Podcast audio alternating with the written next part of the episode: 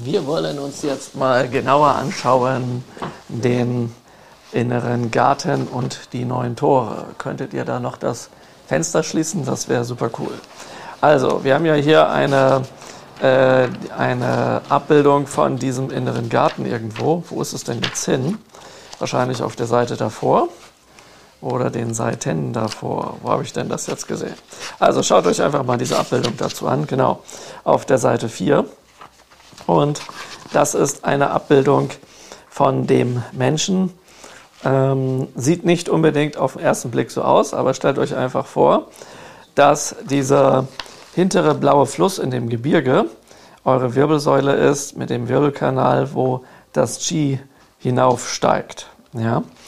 Und entsprechend ist dieser obere Teil, wo die Berge herausragen, mit diesem runden Kreis, ist so die Gegend, äh, in, ist in der Gegend von eurem Kopf. Ja?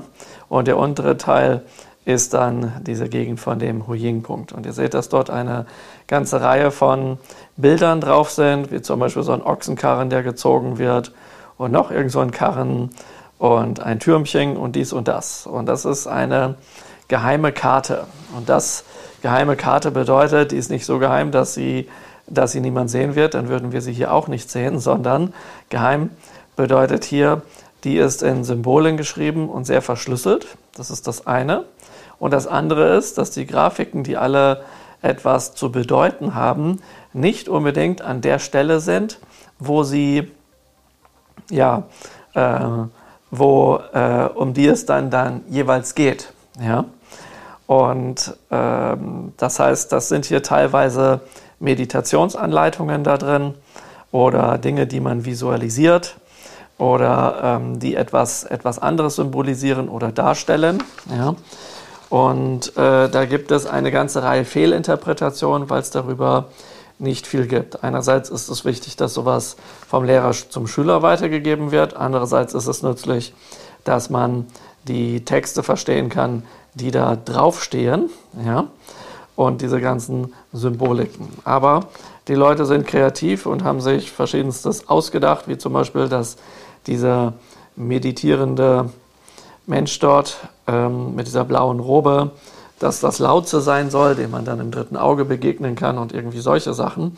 Aber das, dem ist gar nicht so. Das bedeutet in der Regel etwas anderes. Und eigentlich ist das ganze Teil hier eine Anleitung für den kleinen Kreislauf. Und dort kann man jetzt erahnen, dass zum kleinen Kreislauf etwas mehr gehört, als dass man das Qi einfach nur den Rücken hoch und auf der Vorderseite runter im Kreis bewegt, gegebenenfalls bei einigen Punkten mal stehen bleibt ähm, und einfach wartet und innehält, sondern da gibt es sehr, sehr, sehr, sehr viel mehr zu machen.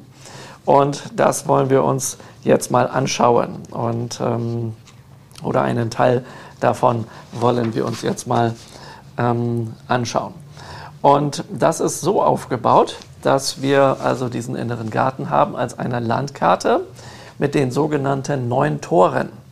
Und diese äh, neun Tore haben, ähm, jedes Tor hat sozusagen einen eigenen Palast innerhalb dieses Gartens. Und das ist ein Abbild des Bagua im Menschen. Bagua, Ba heißt, ist die Zahl 8. Und wenn ihr das Bagua aus dem Feng Shui kennt, dann habt ihr immer neun Felder, obwohl das Bagua heißt, also acht Felder oder acht Ecken. Das hängt damit zusammen, dass die Nummer neun quasi in der Mitte im Zentrum ist. Das ist das Tai Chi. Und das gibt es hier sozusagen auch. Das ist in diesem Fall dort, wo beim Menschen, wo man heute weiß, dass dort die Zirbeldrüse ist. Das ist der sogenannte Niwan-Palast. Da kommen wir gleich noch zu. Ja, und ähm, wenn man äh, sozusagen den richtigen Zugang zu diesem Garten hat, mit den Schlüsseln, was das jeweils bedeutet und wie man das benutzt, dann kann man da natürlich auch hingehen und dort alles tun, was da zu tun ist. Und dann gibt es innerhalb dessen und innerhalb des Trainings eine ganze Menge Dinge zu entdecken. Und das hat dann ja ähm, einen großen, großen Nutzen und man kann da sozusagen ein Leben lang trainieren. Also es ist nicht so, das macht man jetzt so und so oft und dann hat man es, sondern es heißt, dass man dort immer wieder was entdecken kann. Und wie gesagt, dieses Tai Chi, diese, dieser, dieser besondere eine Palast, ist eben das Himmelsauge der Niwan Gung, da wo bei uns die Zirbeldrüse ist.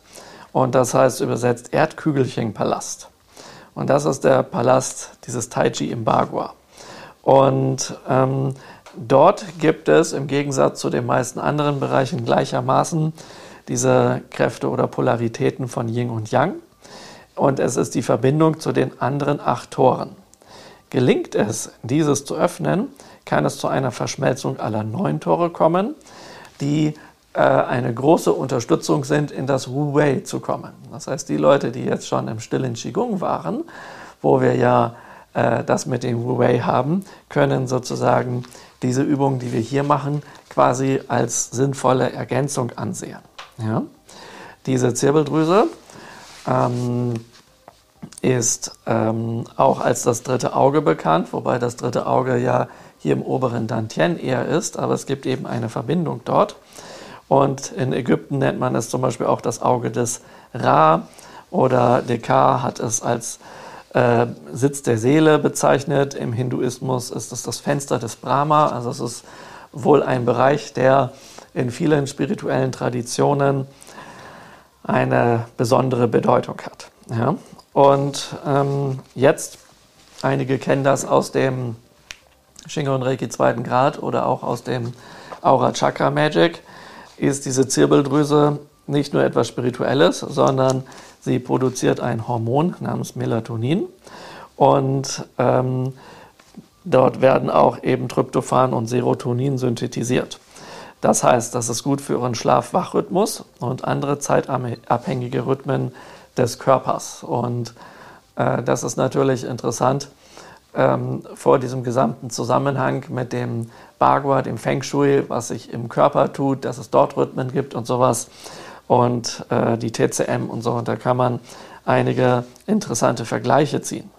Und durch die Erweckung lassen sich karmische Verstrickungen heilen, weil man durch konstruktive Umstrukturierung des Weges Sinnlosigkeit von Sinnlosigkeit ablässt und sich auf den Weg des Herzens begibt und sich damit seiner unbefleckbaren Urnatur nähert. Das ist natürlich praktisch. Jetzt wollen wir uns mal diese weiteren ähm, Bereiche anschauen. Also wir haben sozusagen dieses Zentrum, dieses Tai Chi mit dem Niwangung, dieser Palast. Und jetzt gibt es, sage ich mal, eine Vorderseite, eine Rückseite und es gibt ein Oben und ein Unten von dem Ganzen. Auf der Vorderseite haben wir ähm, haben wir sozusagen die drei Dantiens, die äh, eher dem Ying zugeordnet sind und dem Holzelement. Ja? Und dort ähm, werden Energien aufgenommen und gespeichert. Ja? Also denkt euch einfach, Vorderseite ist zum Energien aufnehmen und speichert, speichern. Und dadurch kann das Leben im Menschen genährt und gepflegt werden. Man hält das Qi im Inneren des Körpers und bewegt es sodass das Gute gestärkt und Schlechtes ausgeschieden werden kann. Ja. Dafür ist das so ein, also ein Gesamtpaket von Bereich. Ja. Und ähm, daher ist es wichtig, körperlich, geistig und energetisch immer in Bewegung zu bleiben und nicht nur einfach äh, vergeistigte Übungen zu machen, wie zum Beispiel alles mental oder ähnlich, ja. äh, sondern auch wirklich Energie bewegen und das nicht nur im Kopf machen, wirklich den Körper bewegen und auch das nicht nur im Kopf machen. Dann haben wir die Rückseite Yang, ähm, Element Metall.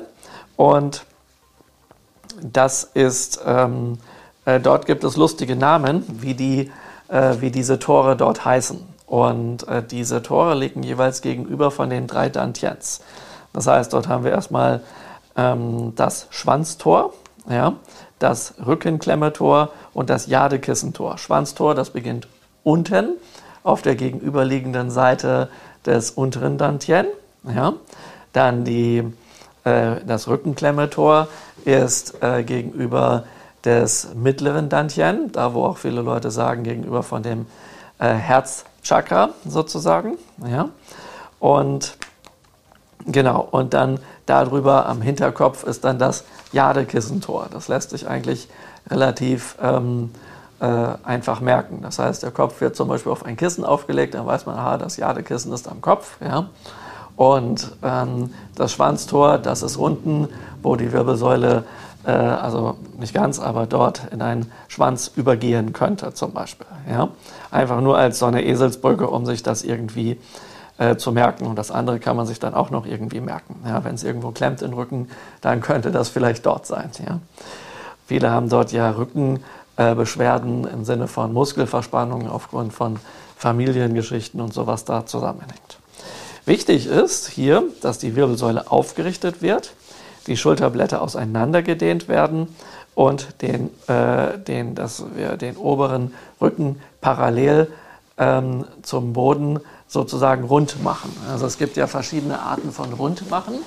Wenn hier ihr meinen Rücken von der Seite seht, könnte man ja so rund machen. Das ist damit nicht gemeint, sondern rund machen heißt, dass man so rund macht, dass man die Schulterkuppen nach vorne bringt, die Schulterblätter hinten rechts und links auseinanderzieht und dann nach vorne und dann wird das oben lang entsprechend rund. Ja? Das ist das, worum es dabei so zu ge geht. Und dabei wird dann dieses Rückenklemmetor quasi geöffnet.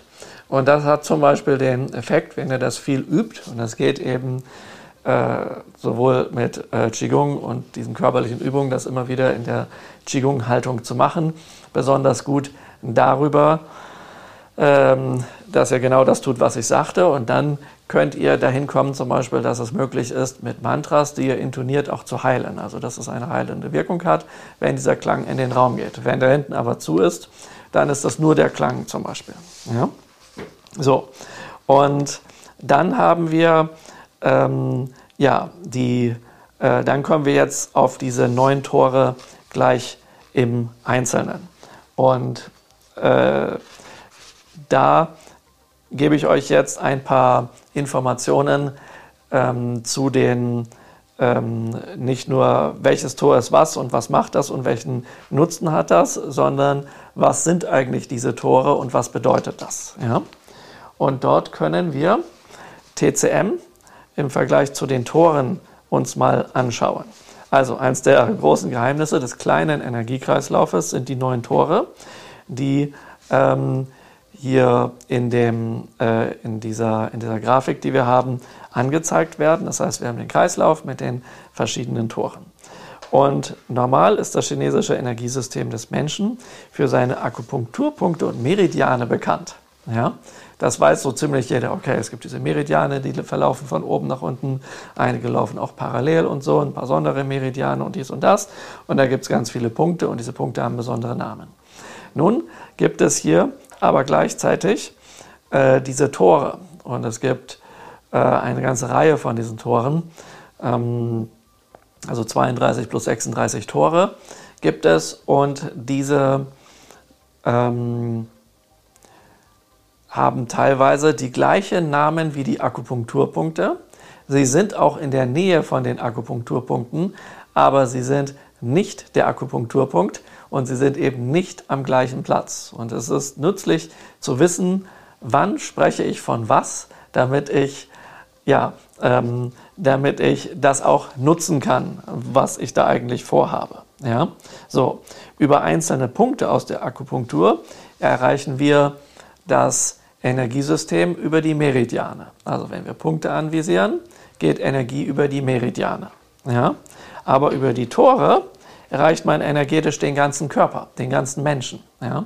Also wenn ich einen Punkt anvisiere, geht die Energie erstmal nur durch die Meridiane und die tun etwas, dass sie natürlich eine Wirkung auf den Körper haben können. Aber wenn ich eben den Körper und den ganzen Menschen erreichen möchte, dann gehe ich über die Tore. Und je nachdem, was man jetzt vorhat, kann natürlich beides von Vorteil sein. Man kann jetzt nicht sagen, das eine ist besser oder schlechter oder sowas. Ja? Und ähm, nun kommt noch hinzu, Ihr kennt ja diese Puppen, wo diese Meridiane und diese Punkte und alles eingezeichnet sind. Ähm, das sind sehr vage Richtlinien, weil das bei jedem anderen, also jedem individuell irgendwo anders verläuft und es dann wichtig ist, dass man nicht einfach sagt, der Punkt ist immer genau an dieser Stelle, sondern dass man diesen Punkt ähm, finden kann. Und zum Finden gibt es eben diese Grafiken und Puppen und sowas als Anhaltspunkte. Und dann gibt es verschiedenste Kniffe, wie man die, die Punkte findet. Zum Beispiel ein bekanntes Beispiel ist der Laugung-Punkt in der Hand. Also wir haben hier die Handfläche und wenn wir den Mittelfinger nehmen und den hier so einknicken, dann kommt er hier sozusagen raus, wo man berührt. Und da hat man jetzt den Laogung-Punkt. Das ist also ein Punkt. Ja? Und im Verhältnis dazu gibt es aber ein Tor und das Tor ist von diesem Punkt ausgehend hier drin ein Kreis. Und dann ist das Tor sozusagen dieses, dieses Handherz, also dieser gesamte Kreis. Das ist aber nicht immer so, dass, ähm, äh, dass, so, dass der Punkt auf dem Rand des Tores liegt oder so, sondern das kann mal so, mal so sein. Ja? Und äh, so weiß man aber hier, man findet das beispielsweise, indem man hier anwinkelt. Und je nachdem, wie der Finger nun ist, ist dieser Punkt an verschiedenen Stellen bei den Leuten. Und so gibt es auch, wie man mit den Fingern am Körper entlang geht und von welchem Gelenk man ausgeht und wo man die Hände hält und sowas, kann man diese Punkte finden. Das ist das eine. Das ist sozusagen die Anfängervariante. Ja?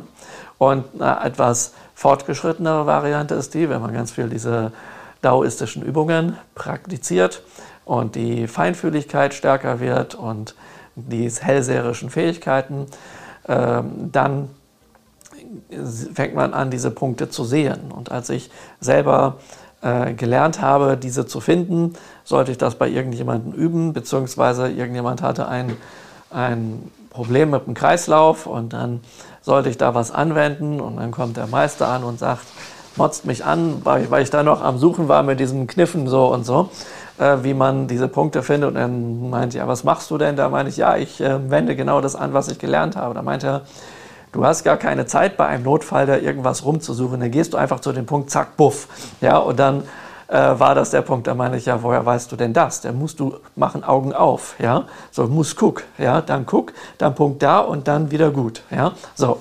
Und ja, das ist eben durch Training, was dann entsteht, dass diese, dass man diese Dinge findet. Das heißt aber nicht, dass ihr das unbedingt mit den physischen Augen sehen müsst. Ich habe dann irgendwann festgestellt, ich sehe das nicht unbedingt so, wie ich jetzt euch sehe, sondern ich sehe das ähm, einfach so, ich gehe dahin und dann habe ich den Punkt getroffen.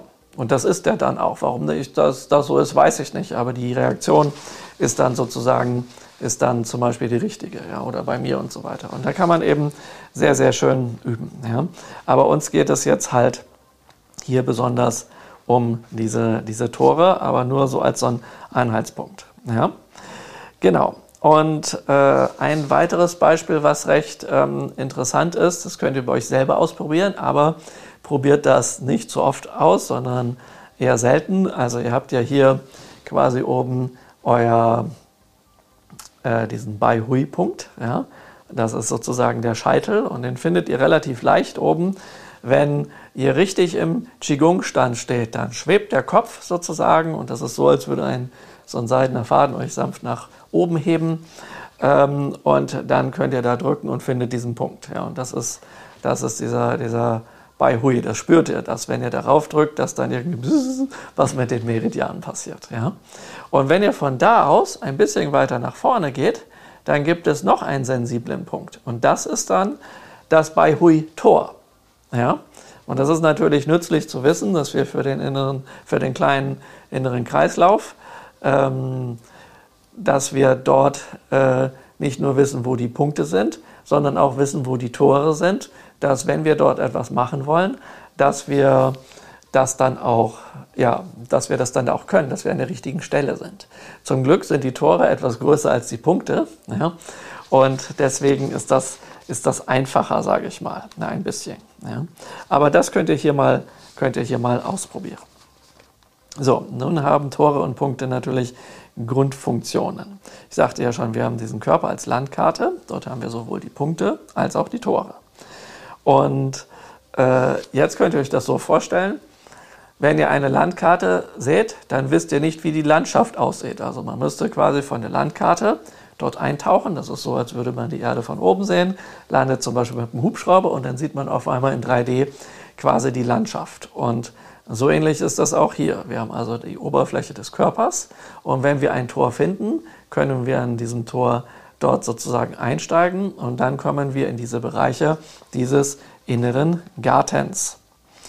Die Punkte auf dem Körper erzeugen Energie und führen diese zu den Chi-Toren. Also Akupunkturpunkte von den Meridianen können Energie zeugen, erzeugen und dann gibt es die Tore, das sind Chi-Tore und dort kommt ihr hin. Das heißt, ihr seht, dass das Ganze miteinander arbeitet. Das heißt, die Tore sind dann die Sammelstellen für die Energie von den Punkten. Also von verschiedenen Punkten kommt die Energie zu einem Tor, sammelt sich dort. Je nach Bedarf und Notwendigkeit können die Tore den Körper mit Energie beliefern oder auch Energie abziehen. Also es gibt ein Rein und Raus. Sie sind in zwei Richtungen geöffnet. Energie kann reingehen und kann rausgehen. Und ähm, wenn man das weiß, kann man natürlich dem Körper gut helfen, weil wenn irgendwas da drin ist, was da nicht reingehört, könnte man es herausbewegen. Wenn dort ein Mangel ist, kann man es hineinbewegen. Das ist natürlich sehr praktisch. Und wenn ihr euch nun korrekt in den Qigong-Stand stellt und die richtige Haltung mit den wichtigen, ähm, äh, ja, die richtige Haltung einnimmt, öffnen sich eben die, ähm, äh, die Tore von allein. Und richtige Haltung heißt, dass ihr gleichzeitig wichtige Haltung einnimmt. Ja, also zum Beispiel, was ich vorhin erklärt habe, dass ihr die Schultern so nach vorne nehmt, dass die Schulterblätter sich hinten quasi, dass der Rücken sich dort wupp, so aufspannen kann. Und das ist besonders gut jetzt für unsere Übung hier, wenn wir nämlich uns zum Meditieren hinsetzen wollen, um jetzt den kleinen Kreislauf durchzuführen, dann können wir unsere Hände so halten oder in der Amida Mudra halten. Ja, beides möglich. Und jetzt ähm, seht ihr häufig, dass Leute zum Beispiel so meditieren, dass die die Arme so haben. Ja? Das seht ihr aber bei keiner ähm, äh, richtig äh, gut gemachten buddhistischen Skulptur, sondern die sind alle die Arme so, dass hier ein Kreis entsteht. Und das ist nicht nur, dass man jetzt von hier rausklappt, sondern es geht darum, dass hier zum Beispiel Luft zirkuliert, ja? dass ihr die Schulterkuppen nach vorne geht, dadurch entsteht hier eine Mulde und dadurch kann sich das da hinten öffnen. Ja? Und dann ist das zum Beispiel ein Teil dieser Haltung. Dann richtet man sich auf, ja, und äh, je nachdem, wo man in der Übung ist, kann es sein, dass man zum Beispiel hier ein bisschen die Brust reinnimmt, dass man die wieder hebt, dass man die Schultern senkt, äh, weil dadurch sich nochmal kleine Facetten im Körper angleichen, ähm, damit man, je nachdem, wo man jetzt in dem kleinen Kreislauf ist, verschiedene äh, Unterübungen, also Teilübungen quasi machen kann, dass sich Bereiche öffnen und Zugänge freigelegt werden und solche Sachen. Das heißt, wenn jemand als Anfänger einfach nur diesen Qigong-Stand übt, dann heißt das, der stellt sich zum Beispiel schulterbreit hin, die Fußspitzen leicht nach außen gewandt, wenn es im Chami Qigong ist. Andere Stile machen es anders. Die Knie minimal gebeugt, äh, die Hüften so mit dem Steißbein nach vorne geklappt, als würde es nach vorne zeigen. Die Leisten sind angewinkelt und so. Und das ist eine, und das geht dann so von unten nach oben in einer quasi äh, Reihenfolge hoch wie man sich hält. Und das ist da am Anfang noch relativ starr. Aber im fortgeschrittenen Gefilde ist das dann so, dort wechselt man zwischen verschiedenen Körperhaltungen quasi hin und her, um bestimmte Bereiche anzusprechen, je nachdem, wo jetzt das Qi sich gerade aufhält. Ja? So, und Moment, wo waren wir jetzt hier? Dum, dum, dum, ja, genau. Und ähm, ja, und äh, genau, das mit den äh, Laugungpunkt, das hatten wir schon, das habe ich vorhin schon erzählt. Ja, also es ist einfach wichtig, dass ihr wisst, ähm, diese Haltung, also bestimmte Dinge werden immer aufrechterhalten, aber manchmal legt man nochmal einen Fokus darauf, dass man quasi nochmal ein bisschen Feintuning macht oder dass man etwas, was man hinten gemacht hat, vorne wieder auflöst und umdreht, damit, ähm, äh, damit man eben die Übung optimal machen kann und das Qi optimal fließen kann. Jetzt gilt folgende Regel, die habe ich mir ausgedacht, so halbwegs ausgedacht. Rasten gleich Rosten, bewegen gleich Leben. Warum ist denn das so? Ja, der Fluss des Qi hat zunächst regulierende und gesundheitsfördernde Wirkungen. Das ist aber nur ein Zwischenschritt auf dem Weg zu übersinnlichen Fähigkeiten der Naturbegabung. Bei den neuen Toren, um die es uns hier heute geht, des inneren Gartens, geht es nicht nur darum, die Energie fließen zu lassen. Der Mensch hat 36 große und 72 kleine Tore, die zu der Geburt in der Regel alle geöffnet sind. Kinder sind deswegen so gelenkig und beweglich, weil die Tore noch geöffnet sind. Du kannst dir die Tore wie Schiebetüren und Klapptüren mit Scharnieren vorstellen. Und äh, die sind, ja, wenn ihr jung seid, ganz toll beweglich und wie, also alles läuft wie geschmiert und geölt und so weiter und das ist fein. Und im Laufe des Alters, durch Alterns, durch verschiedene Umstände, ähm, fängt das da an, ja, unbeweglich zu werden. Das stockt, das rostet, da ist irgendwas drin, was da nicht reingehört und so. Und dann lassen sich diese Schiebetüren nicht mehr so gut und so leicht öffnen und irgendwann eben gar nicht mehr. Entweder gehen sie nicht zu oder sie gehen nicht richtig auf oder eine Schwingtür hakt irgendwie auch und das wird immer dichter und die Tore werden immer enger und enger und enger und enger, bis sie sich schließen. Und wenn sie zu und unbeweglich sind, dann geht dort eben auch kein Ski mehr durch. Und das ist ein, ähm, ein Problem und deswegen ist es nützlich, sich zu bewegen, viel zu bewegen ähm, weil ein zu viel an Rasten, also zu wenig Bewegung, gleich Rosten bedeutet. Wirklich hier im wahrsten Sinne des Wortes. Ja? Ähm, und wenn ihr nun beginnt, euch sinnvoll zu bewegen, dann gelingt es dabei, das Qi wieder in Gang zu bringen und ihr werdet auch wieder beweglicher. Also es ist nicht nur eine Entwicklung in eine Richtung von beweglich auf unbeweglich, wie das viele Leute denken. Ja, wenn du jung bist, da kannst du noch dies und jenes und hin und her. Und wenn man alter wird, dann geht das eben nicht mehr und uh, läuft man da irgendwann eben so rum. Das hängt mit Glaube zusammen. Man glaubt, dass das sich nicht umkehren lässt. Doch, doch, das lässt sich umkehren, indem man anfängt, sich zu bewegen. Und ähm, äh, manchmal erwähne ich etwas, ähm, das nenne ich jetzt mal einfach Qigong-Muffelei. Das habe ich neulich gehört, dieses Wort, das fand ich ganz, ganz ähm, amüsant sozusagen. Das ist so, äh, wenn jemand ähm, Qigong anfängt und nicht genau weiß, was diese Beweglichkeit bedeutet, dann ist das alles voll nervig weil eben diese ganzen Tore und Scharniere und Schiebetüren und was es da so alles gibt, sehr unbeweglich sind. Ja? Und dann denkt man, oh Mann, ey, was finden die Leute denn daran so toll? Das ist doch voll blöd und nervig und dies und jenes und hin und her und dazu habe ich keinen Bock. Und das bedarf dann wirklich, stellt euch echt vor, ihr hättet irgendeine eine Tür, die ihr nicht aufkriegt, ja, und es bedarf äh, einer ziemlich langen Zeit, ja, diese wieder beweglich zu machen. Das heißt, ihr müsst im Prinzip da ein bisschen Rost abmachen und sowas, dass ihr da in diese Fugen kommt, wo diese Metalltür irgendwie in sich verschränkt und schon festgerostet ist. Da muss Öl rein, dass ihr die Klinke überhaupt bewegen könnt und immer wieder machen und ruckeln und dann hängt es da noch und da und da und da und da und irgendwann kriegt ihr das einen kleinen Spalt auf und denkt, krass, ich hatte nicht gedacht, dass diese Tür aufgeht, aber bis ihr die ganz aufkriegt, ist das noch echt schwierig und bis ihr die leicht bewegen könnt, dauert das einfach. Das heißt, dieser Anfang in die Gänge zu kommen, ja, dass ich was bewegen kann, das ist anstrengend. Das ist so ähnlich wie wenn ihr etwas Schweres in Bewegung setzen wollt. Also nehmen wir mal an, ihr, ähm, äh, ihr wollt ein Auto im Schnee anschieben. Dann ist es am Anfang am schwersten. Man braucht am meisten Kraft, das in Bewegung zu setzen. Aber wenn es einmal ein bisschen in Bewegung ist, dann wird es leichter. Ja, und immer leichter. Und dann ist natürlich die Kunst, dass man es möglichst in Bewegung hält, dass es nicht wieder festfriert. Ja, so in der Art. Und deswegen ähm, bedarf es einer gewissen äh, Überwindung, zu sagen, okay, jetzt fuchse ich mich da mal rein. Ja, man sagt ja, aller Anfang ist schwer, dass ich jetzt mal wirklich in Bewegung komme. Und das dauert dann eine Weile. Ja? Und dann mit der Zeit wird es aber besser, wird schneller und dann kommen die ersten Erfolge und dann wird es interessant. Und hier ist es einfach so, das ist der Unterschied zu Esoterik.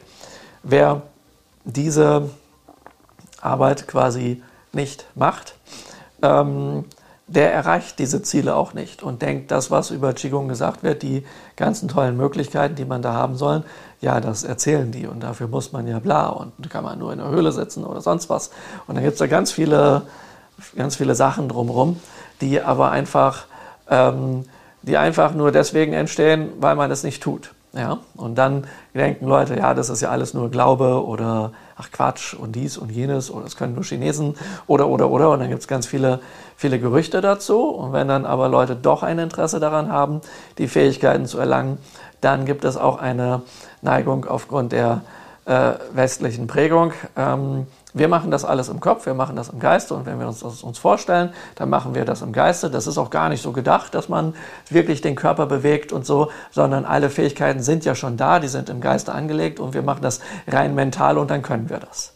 Ja, vorstellen kann man sich alles. Man kann auch jeden, ähm, jede, äh, jede, jede Art von Fantasy auf eine Leinwand bringen. Das heißt aber nicht, dass diese Fantasy sofort real wird. Also um so etwas zu können, muss man trainieren. Ja? Wenn man sieht in Filmen manchmal, dass Leute Kung-Fu-artig äh, oder Kampfkunstartig mega in der Gegend rumspringen und dann denkt man, ja, die sind alle nur an Seilen und Schnüren befestigt, dass sie das können.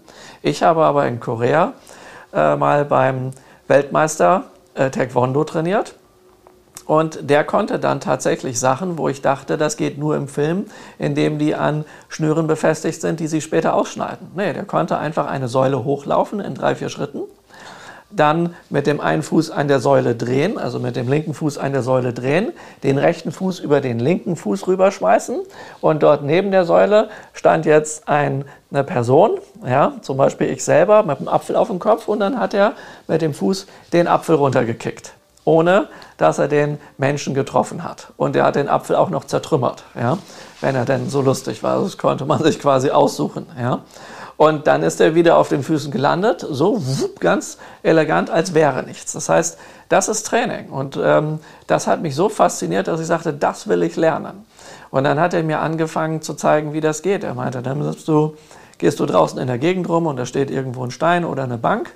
Und da äh, steigst du quasi mit dem linken Fuß drauf und mit dem rechten Fuß, ähm, den schwingst du dann darüber und springst wieder runter.